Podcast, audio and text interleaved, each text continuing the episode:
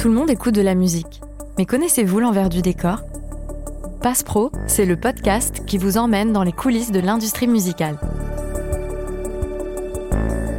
Vous découvrirez les personnalités qui œuvrent dans l'ombre au succès de vos artistes préférés.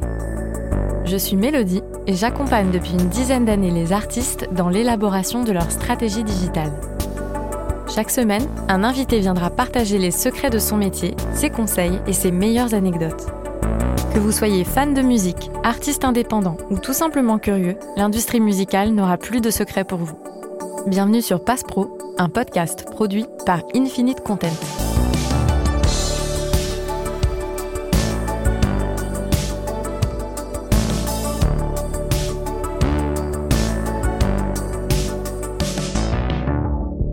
Depuis plus de 20 ans, Solidays rassemble des milliers de festivaliers autour de la musique pour sensibiliser le public à la lutte contre le VIH et à la solidarité. En tant que responsable de la stratégie marketing et de la promotion, Blandine Caballeri joue un rôle clé dans la réussite du festival en veillant à ce que tous les aspects de la communication, du marketing et de la promo soient alignés sur les objectifs. Dans cet épisode, vous en saurez plus sur les défis et les opportunités de la communication événementielle dans l'industrie musicale et plus spécialement dans un festival.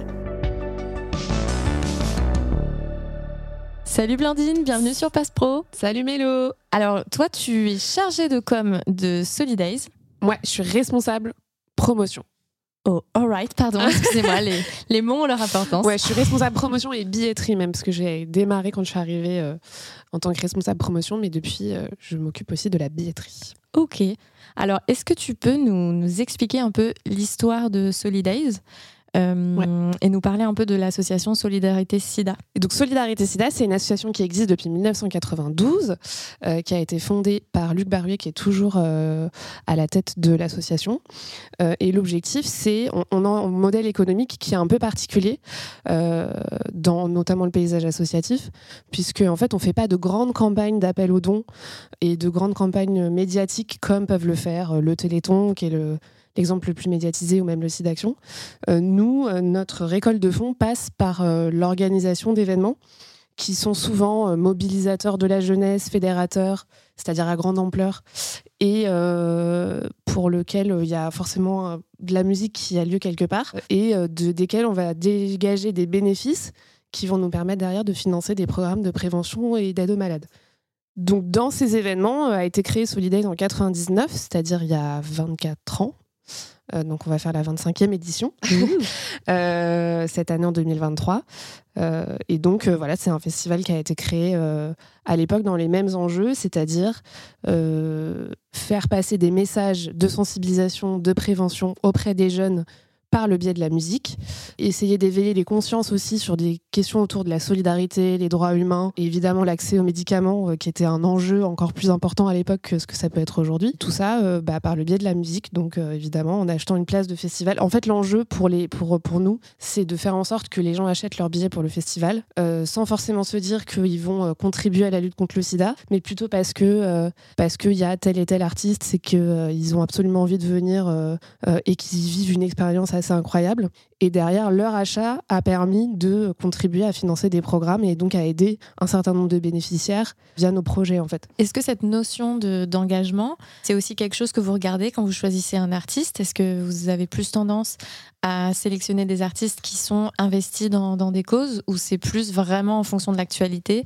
C'est vraiment en fonction de l'actualité parce que je pense que ça a dû être le cas euh, au début, euh, fin des années 90, début des années 2000, la lutte contre le sida n'était pas la même que celle qu'on a aujourd'hui, puisque les enjeux n'étaient pas du tout le même. Euh, et aujourd'hui, quelque part, vivre avec le VIH, c'est presque banal. On n'a pas du tout grandi, nous, dans la même génération que celle dans laquelle les gens ont grandi au moment où c'était effectivement sur des problématiques de santé publique beaucoup plus importantes. Donc aujourd'hui, l'idée, c'est vraiment de faire venir le plus grand nombre de, festivaliers. Et pour faire venir le plus grand nombre de festivaliers, ça passe par quels sont les artistes qui sont euh, les têtes d'affiche, les sensations du moment, euh, les gens qu'on a envie d'aller découvrir, qu'on a envie d'aller voir en spectacle, etc., etc., en concert. Donc, c'est la notion d'engagement des artistes aujourd'hui, notamment sur ces sujets-là, c'est pas ça qu'on va aller chercher particulièrement. Maintenant, ça veut pas forcément dire que les artistes, ils en ont rien à faire.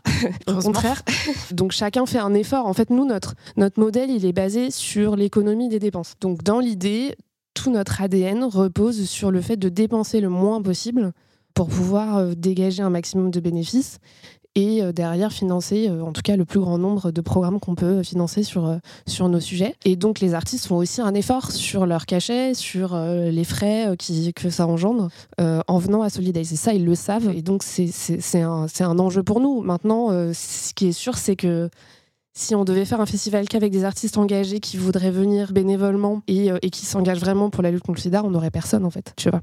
Aujourd'hui, ce serait compliqué. Et du coup, ce choix des têtes d'affiche, comment vous construisez votre, euh, votre programmation? On sait qu'il y a tel album qui va sortir. Euh, comment on fait? On a une directrice artistique formidable qui s'appelle Hilda, la programmatrice artistique du festival.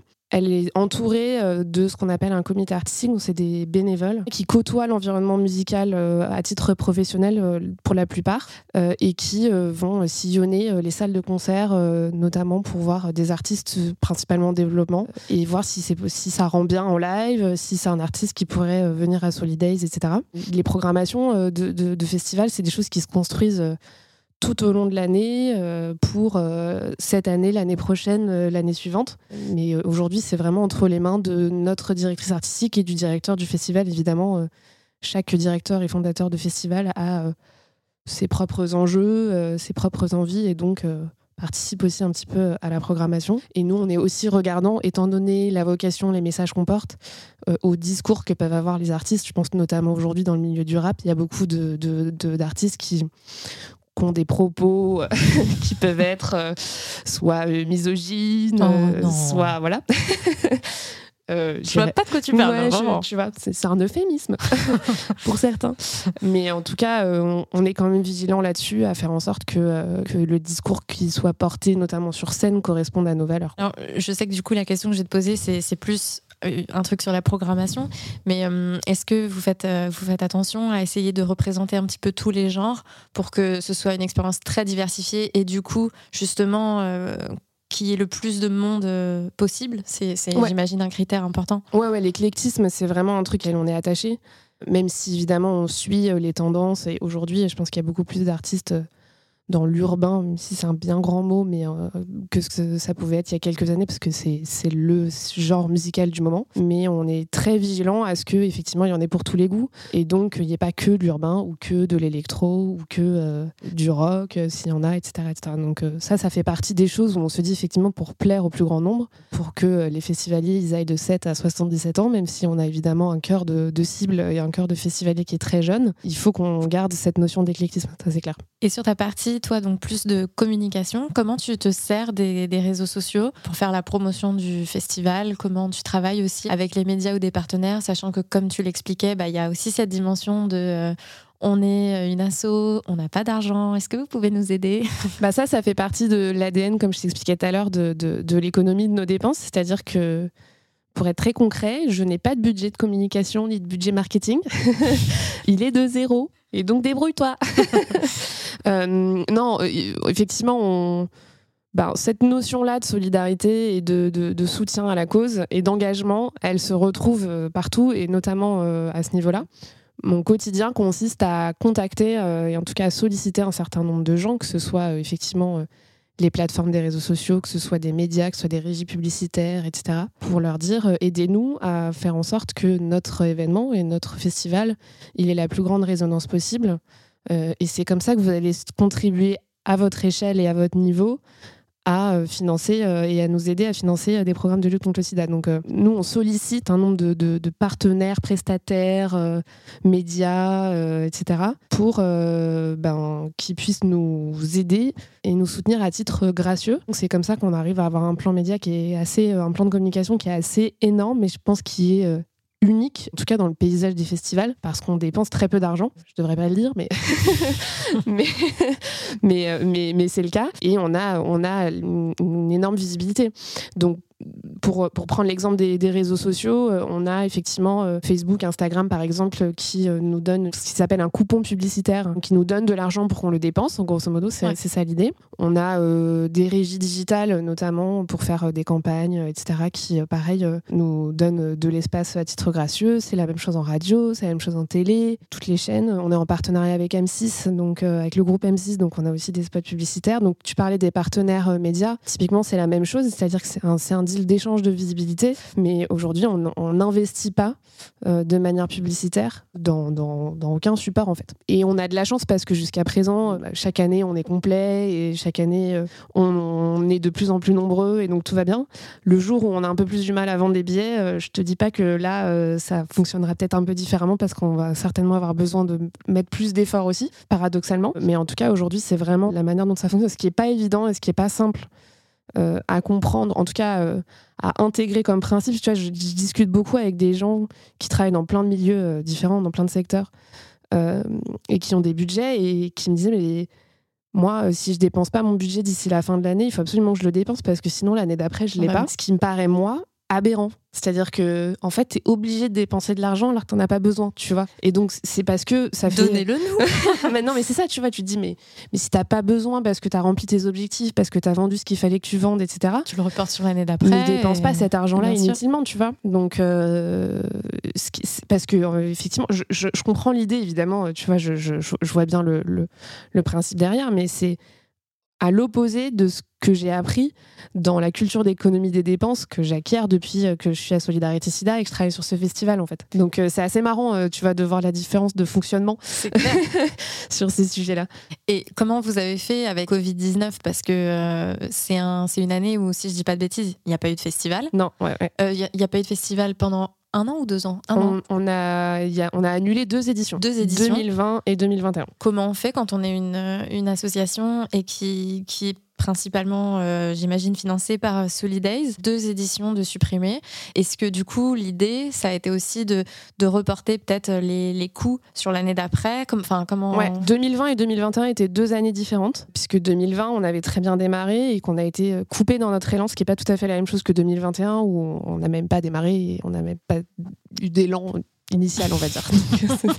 C'était deux, deux, manières de fonctionner différentes. Mais, euh, et d'autant que l'année 2020 aurait certainement été l'une des plus belles années. On avait épuisé nos billets euh, hyper vite. Euh, on avait une programmation de dingue. Enfin, il y avait, dans mes souvenirs, il y avait Black Eyed Peas, PNL, Sean Paul, Justice, Ayana Nakamura, Angèle. Enfin ils étaient tous là, quoi.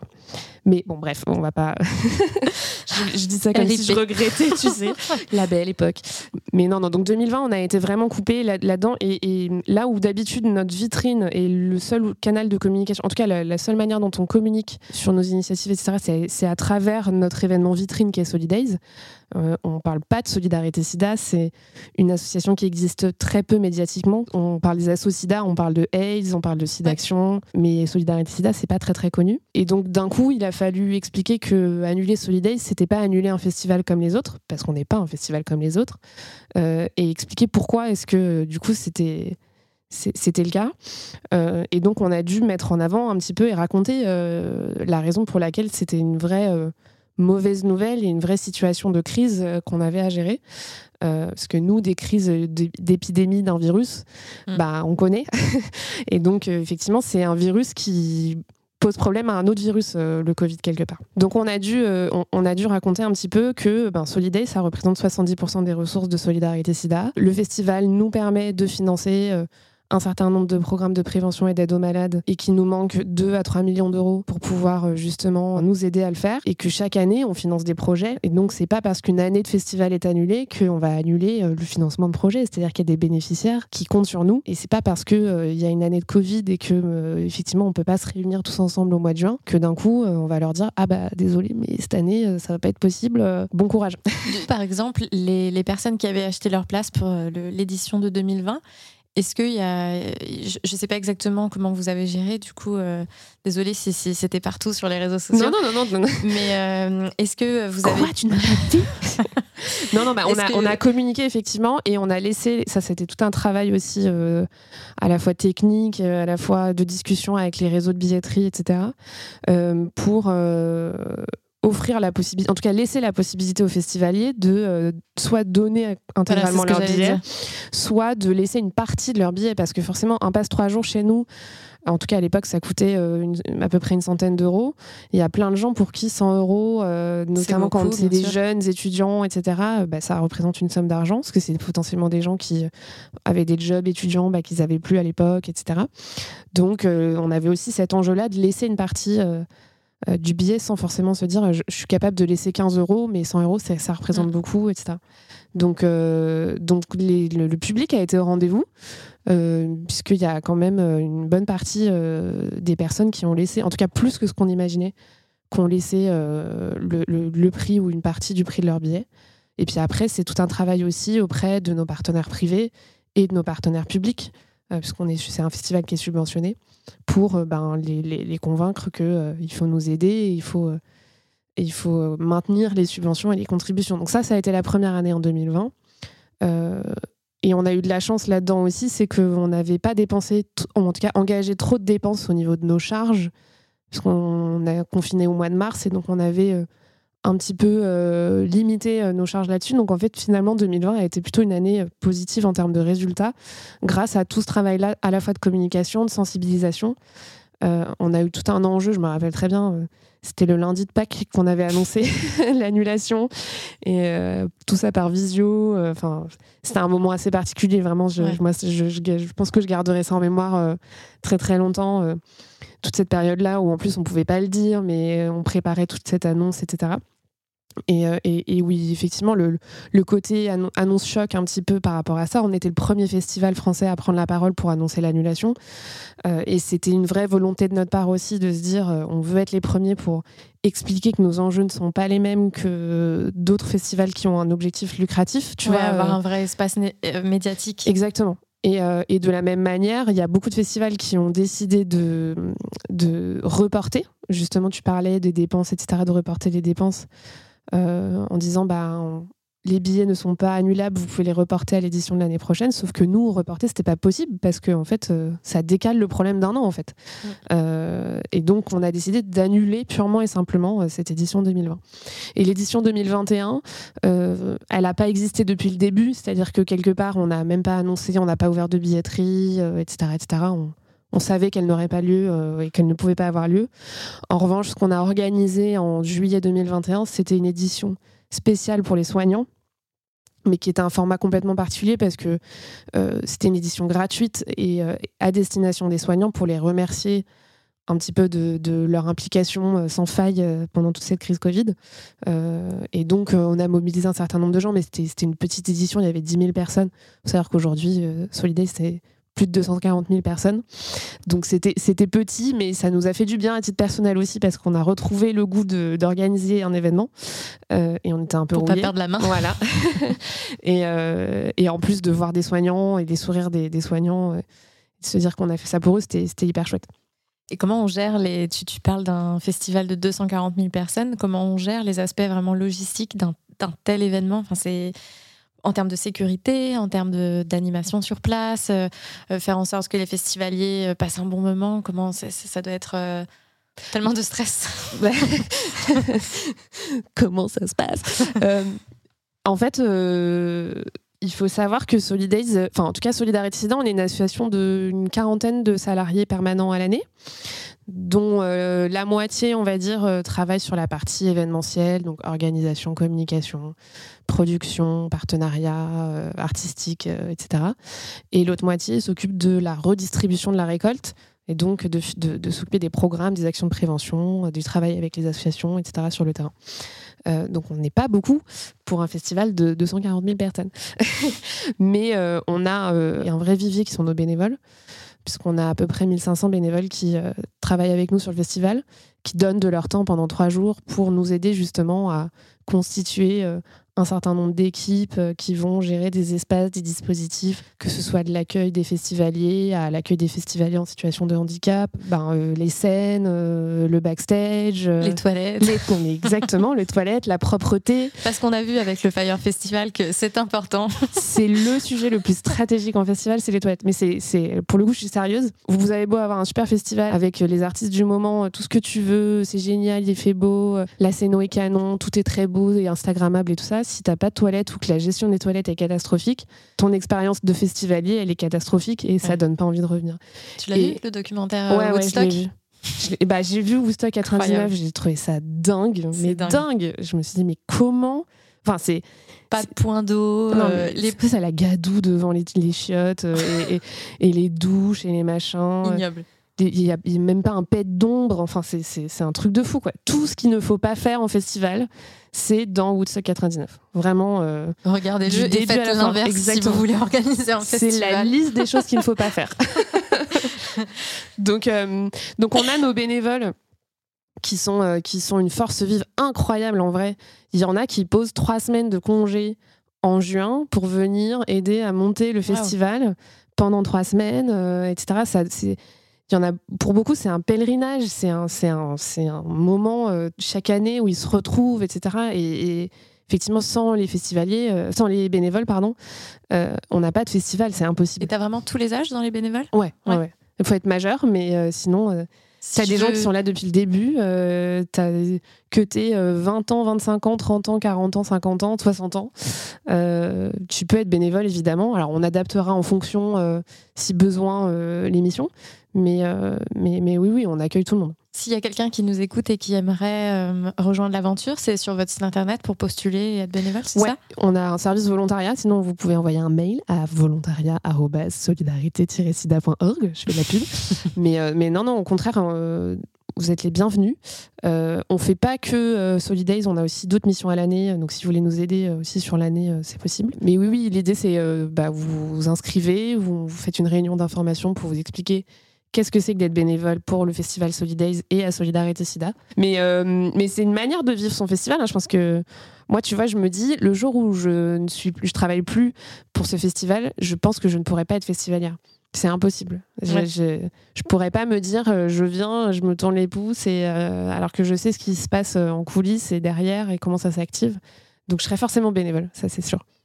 Donc, euh, donc nos bénévoles sont, sont, une force incroyable et c'est ce qui nous permet de, de, de, travailler là-dessus. Et après, on a une équipe de production déléguée euh, qui euh, qu'on appelle la prod Longchamp, qui, nous, qui sont des, des, des, gens qui viennent en renfort entre grosso modo le mois de mars et le mois de juillet. et qui s'occupent vraiment de la partie mise en place technique. Donc eux, des, vraiment des experts de la technique de mise en place, de montage en fait de, des scènes, euh, des, des, espaces, des dispositifs, des stands, etc., euh, euh, etc., pour que, ben, pour que tout puisse se mettre en place.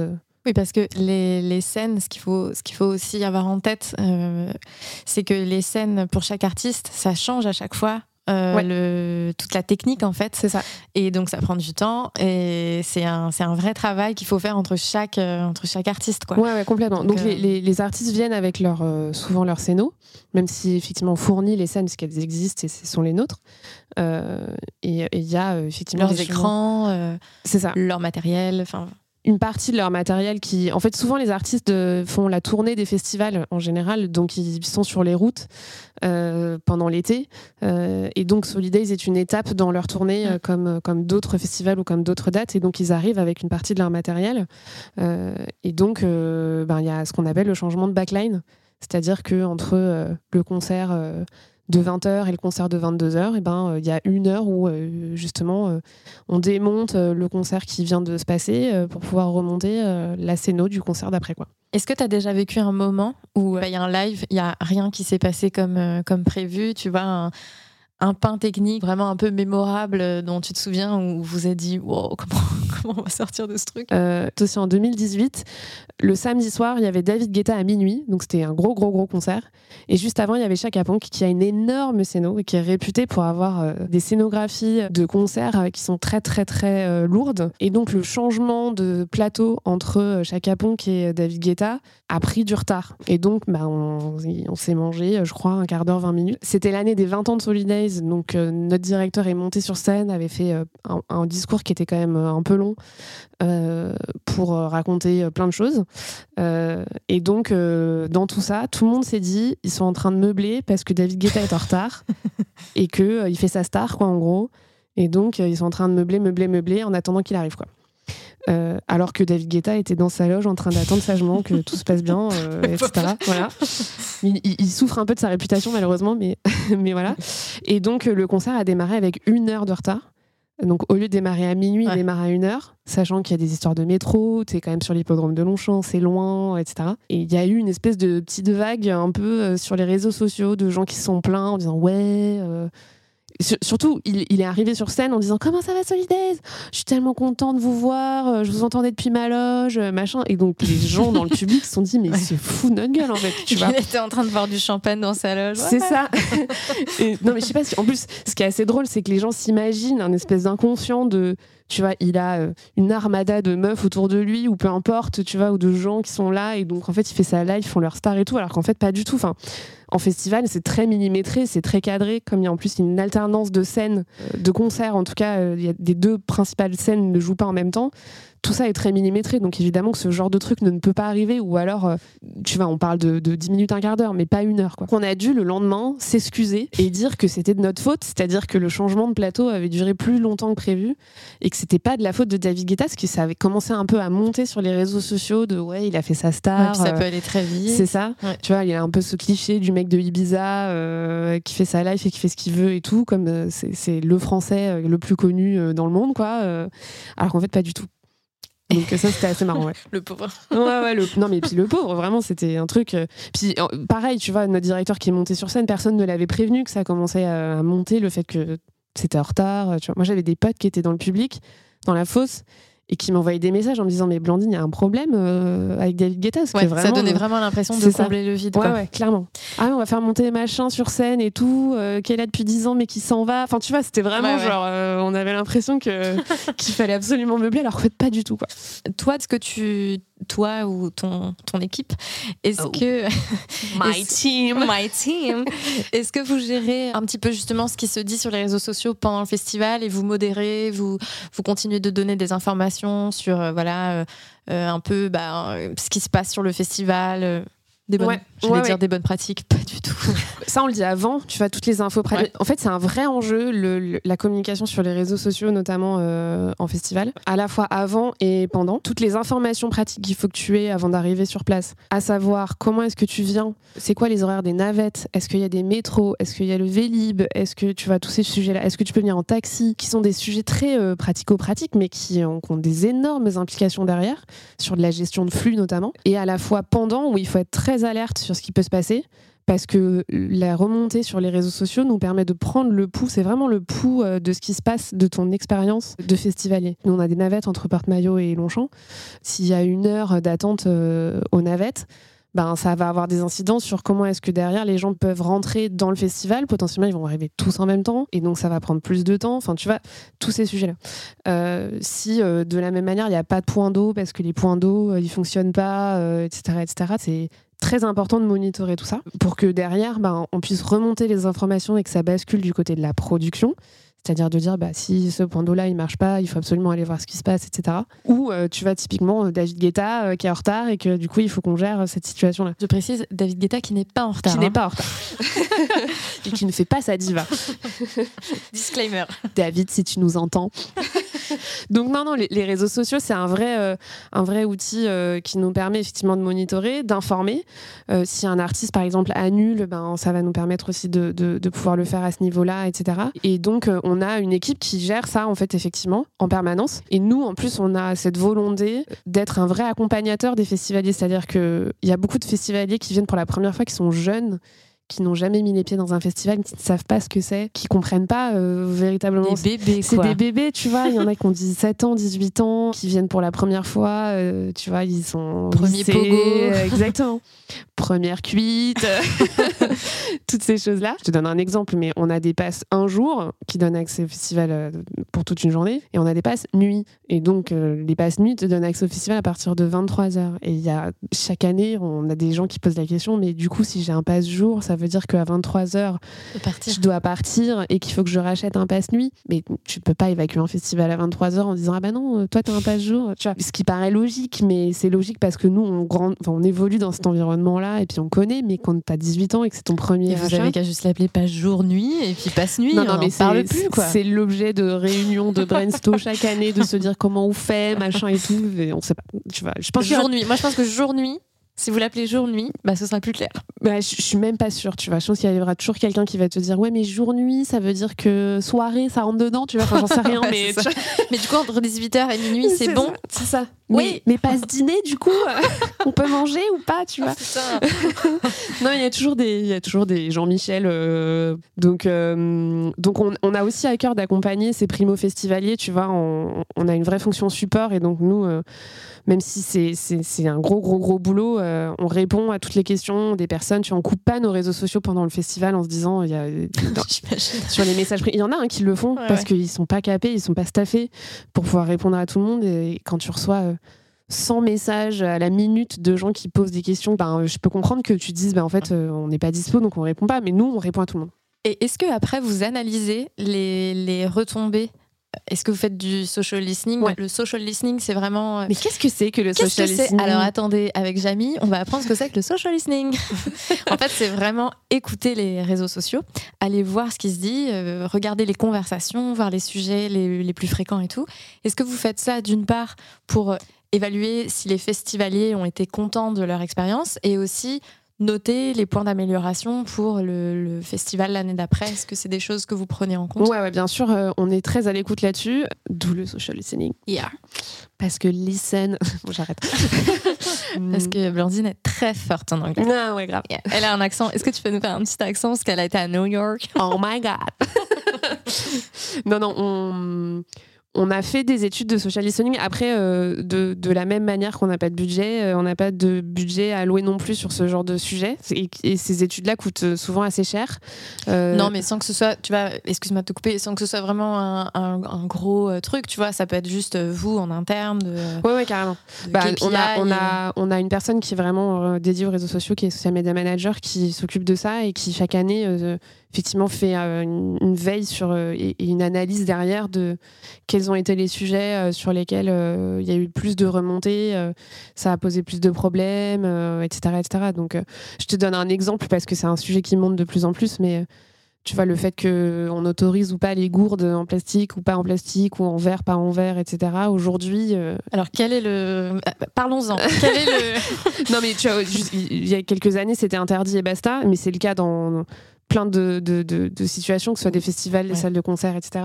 Aujourd'hui, tu peux plus euh, dire euh, bah non, c'est interdit et donc euh, débrouille avec les bouteilles en plastique qui y dans le festival. Ça peut être des sujets comme ça et ça peut être aussi d'autres sujets qui sont il y avait trop de monde, il y a eu des mouvements de foule, on a des retours aussi sur les concerts d'artistes. C'est quoi par contre ton meilleur souvenir de ton meilleur concert? C'est quoi hmm. ton alors, moi, je ne vois pas beaucoup de concerts comme je travaille.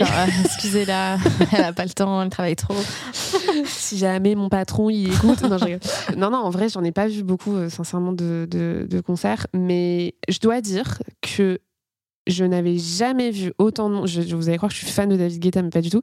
Mais je n'ai jamais vu autant de monde euh, sur euh, la scène Paris, qui est la, notre scène principale, qu'au concert de David Guetta en 2018, le samedi à minuit je, je pensais pas, et on dirait, tu vois, euh, que tout le monde se fout de la gueule de David Guetta, mais en fait, tout le monde était là, quoi.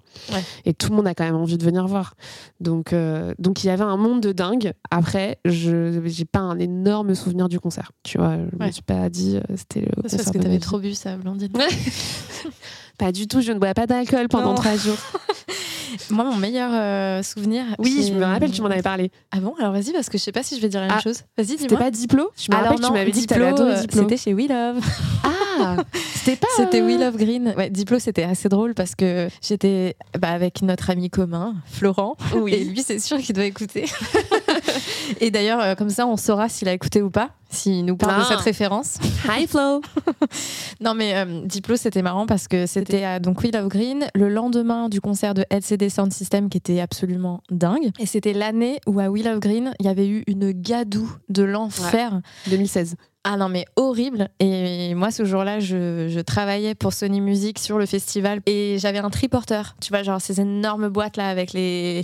avec un vélo Ouais, au bout. ouais. Et donc, euh, je devais donner des tote bags en échange de récupération d'adresse Mmh. mail. C'était génial. J'adore. Bref, et après ce concert de LCD en pleine gadoue, il y a eu un espèce de mouvement, un peu de panique, où les gens n'arrivaient plus à sortir. Ils se sont mis à un peu casser les barrières, à sortir euh, du côté qui n'était pas autorisé. Enfin bref, donc le lendemain, après avoir passé cette nuit horrible à marcher dans, le bois de Vincennes pendant une heure, et après avoir pris un taxi qui m'a dit ce n'est pas mon chemin. D'accord, je pensais que c'était le principe d'un taxi, mais c'est pas grave, de m'emmener là où moi je voulais. On va faire le concert de Diplo, c'était l'un des derniers concerts de la journée, et là Flo me dit ah non mais euh, moi c'est bon, euh, vraiment en mode drama queen, moi c'est bon, euh, je me, je me tape pas euh, la même galère qu'hier. hein. donc moi à 23h30, tchouc, je me casse quoi. Ouais. Et à un moment, c'est l'ambiance, on est là genre trop chaud et tout, et là il est là, j'y vais. Ah oui, il est En parti. plein milieu du Ah ouais. concert. Bon bah Et c'est un tenu à ce ok. qu'il voulait faire. Ah ouais, ouais, vraiment, il était en mode, je ne revivrai pas la même chose qu'hier. Mais euh, sur Solidays, c'était euh, le concert de Jane. De Jane. Ah oui, oui. Ouais. Et euh, bon, c'est pas pour faire euh, corporate parce que c'était chez, chez Sony Ouais. Music. Et elle sera à Solidays 2023 pour Et son elle grand sera retour. Solidays pour son grand retour.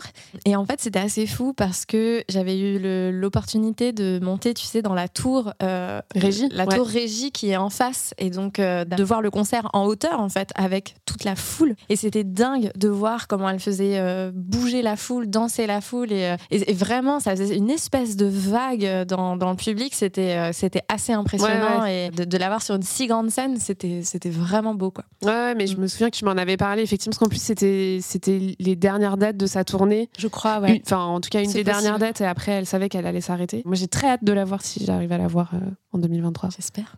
J'espère aussi. En vrai, même quand tu es festivalier, parfois, tu as vraiment genre le, le choix de Sophie, un peu genre, ok, bah, qu'est-ce que. Qu'est-ce que je vais voir? Parce que j'ai mes deux artistes préférés qui passent en même Ouais. temps sur, euh, sur deux scènes qui sont à l'opposé. Et euh, c'est dur de se décider. Ouais, il y avait- un mème qui, qui, qui passait en 2020, euh, au moment du confinement, où justement tout le monde était là, on manque de live, machin et tout. Et il y avait quelqu'un qui disait euh, Tu prends quatre enceintes que tu mets euh, dans les quatre pièces de ton appart ou de là où t'es, avec De la musique tes différente. artistes préférés, quatre, quatre artistes différents préférés que Une t'adores. bière un peu chaude. C'est ça, et, et en fait, t'es en train de vivre un festival parce que du coup, t'as tout le monde qui joue en même temps et tu sais pas où aller, quoi. Je trouvais ça très ça. drôle. C'est trop ça. Et à Rock en scène, il y a un peu ce truc-là où quand t'as quand t'as Rock en scène, donc c'est fin août, c'est un peu l'événement de la, de la rentrée. rentrée, ouais. Et quand tu, quand tu travailles dans la musique, c'est un peu vraiment ta, ta rentrée des classes, quoi, où tu Ouais. retrouves un peu les, les copains. Et euh, il y a toujours ce truc où tu dis, OK, je vais aller voir ça, ça, ça. Puis en fait, t'arrives, tu, tu te poses au VIP, tu commences à dire bonjour, tu prends une petite bière pour la route, puis tu regardes l'heure, il est déjà 21h, t'as loupé ça. la moitié des concerts, t'es genre, c'est complètement nul. Mais c'est en fait en vrai, c'est paradoxalement c'est les artistes qui font venir pour les festivals, c'est-à-dire que c'est la programmation artistique du festival qui va être vendeuse ou pas vendeuse.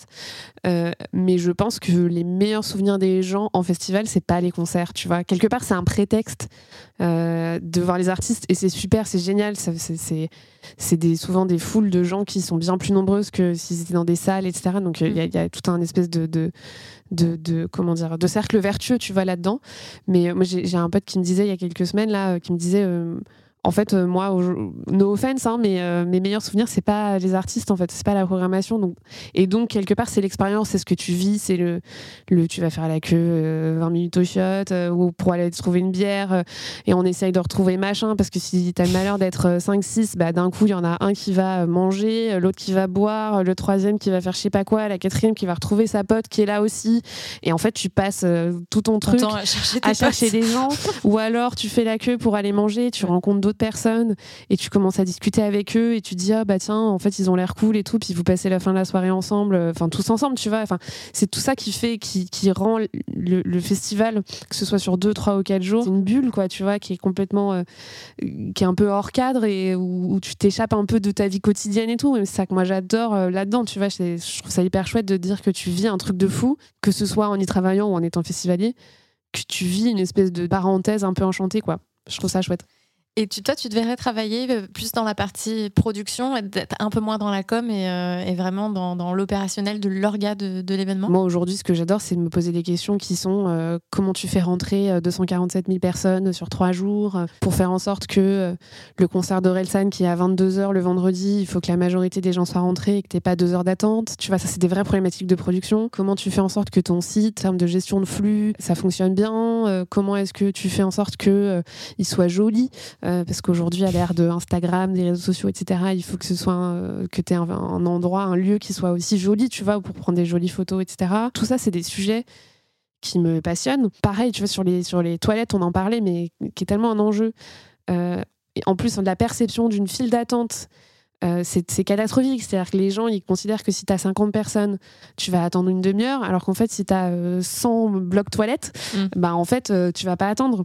Et donc, euh, comment est-ce que tu fais pour animer les files d'attente ou pour indiquer que. Tu fais venir un clown, tu fais des. Ouais, on a fait venir des fanfares l'année dernière pour les files d'attente à l'extérieur. Tous ces enjeux-là, qui, qui, moi, je trouve, que je trouve hyper intéressants, qui ont des répercussions sur la communication. Et en termes de communication, est-ce que tu as des nouveaux modes de communication que tu aimerais euh, toi tester avec euh, Solidays Par exemple, TikTok, c'est un truc que vous avez envie de, développer euh? Ouais, ouais, bah, TikTok, c'est un bon exemple parce que je, porte une attention très particulière à qui sont ces jeunes et comment est-ce qu'ils. Les jeunes. Les jeunes.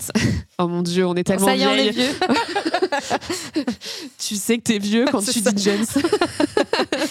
Mais non, qui, qui, qui, ils sont et surtout où est-ce qu'ils vont, comment ils consomment aujourd'hui, etc., etc. Et quand un festival, ce qui est la, particularité d'un festival, c'est que ça a lieu une fois par an. Et donc, il faut faire vivre ton événement toute l'année, alors que ça a lieu trois jours dans l'année.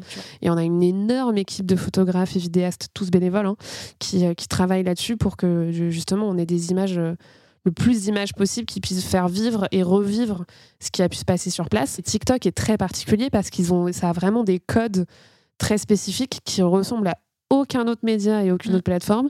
C'est-à-dire que là où, en tant que communicant, tu réfléchis à comment faire un contenu qui soit le plus beau possible, graphiquement le plus léché, le plus cut, le plus tout ce que tu veux, bah TikTok c'est tout l'inverse. Et donc il faut déconstruire tout ce qu'on a appris, euh, que ce soit en études ou euh, dans notre vie professionnelle, qui est de dire il faut que le truc soit parfait et tout ça machin. Et là, en fait, euh, moins c'est léché, mieux c'est et plus ça marche. C'est très perturbant et compliqué quand tu as été formaté. donc c'est très intéressant de voir euh, qu'est-ce qui fonctionne, qu'est-ce qui fonctionne pas. Euh. Oui, puis tu as encore des gens qui sont convaincus que TikTok c'est réservé à une cible extrêmement jeune et que euh, en tant que marque par exemple une marque un peu premium, ben elle a pas sa place sur cet espace, alors que c'est pas vrai. Bah, en fait, c'est pas vrai, mais je comprends. Je, je pense qu'il y a plein de marques qui se posent la question de se dire comment je fais en sorte d'arriver sur cette plateforme de manière intelligente sans euh, arriver euh, les deux pieds dedans, euh, tu vois, en mode hey. Attendez, je fais une Corée. Non, les Corées c'était en Salut les jeunes, justement, tu vois. On arrive à la fin de notre épisode. Oh. Merci beaucoup, Blanc. Merci. Parce que j'ai appris plein de choses. Je, je pensais être calée festival. En fait, j'ai appris plein de choses avec toi. Donc merci. Bah, avec plaisir. Que, les gens qui nous ont écoutés ont, bien kiffé aussi. Super. bah, merci beaucoup, Blanc. Merci à toi. Pour faire vivre ce podcast, abonnez-vous et laissez une note ou un commentaire. Et si vous avez des suggestions d'invités pour les prochains épisodes, n'hésitez pas à nous les faire parvenir. On est aussi sur Instagram. Ce podcast est produit par Infinite Content, agence social media pour marques et artistes. Pro est disponible sur toutes les applications de podcast. Merci de nous avoir écoutés. On se retrouve au même endroit la semaine prochaine.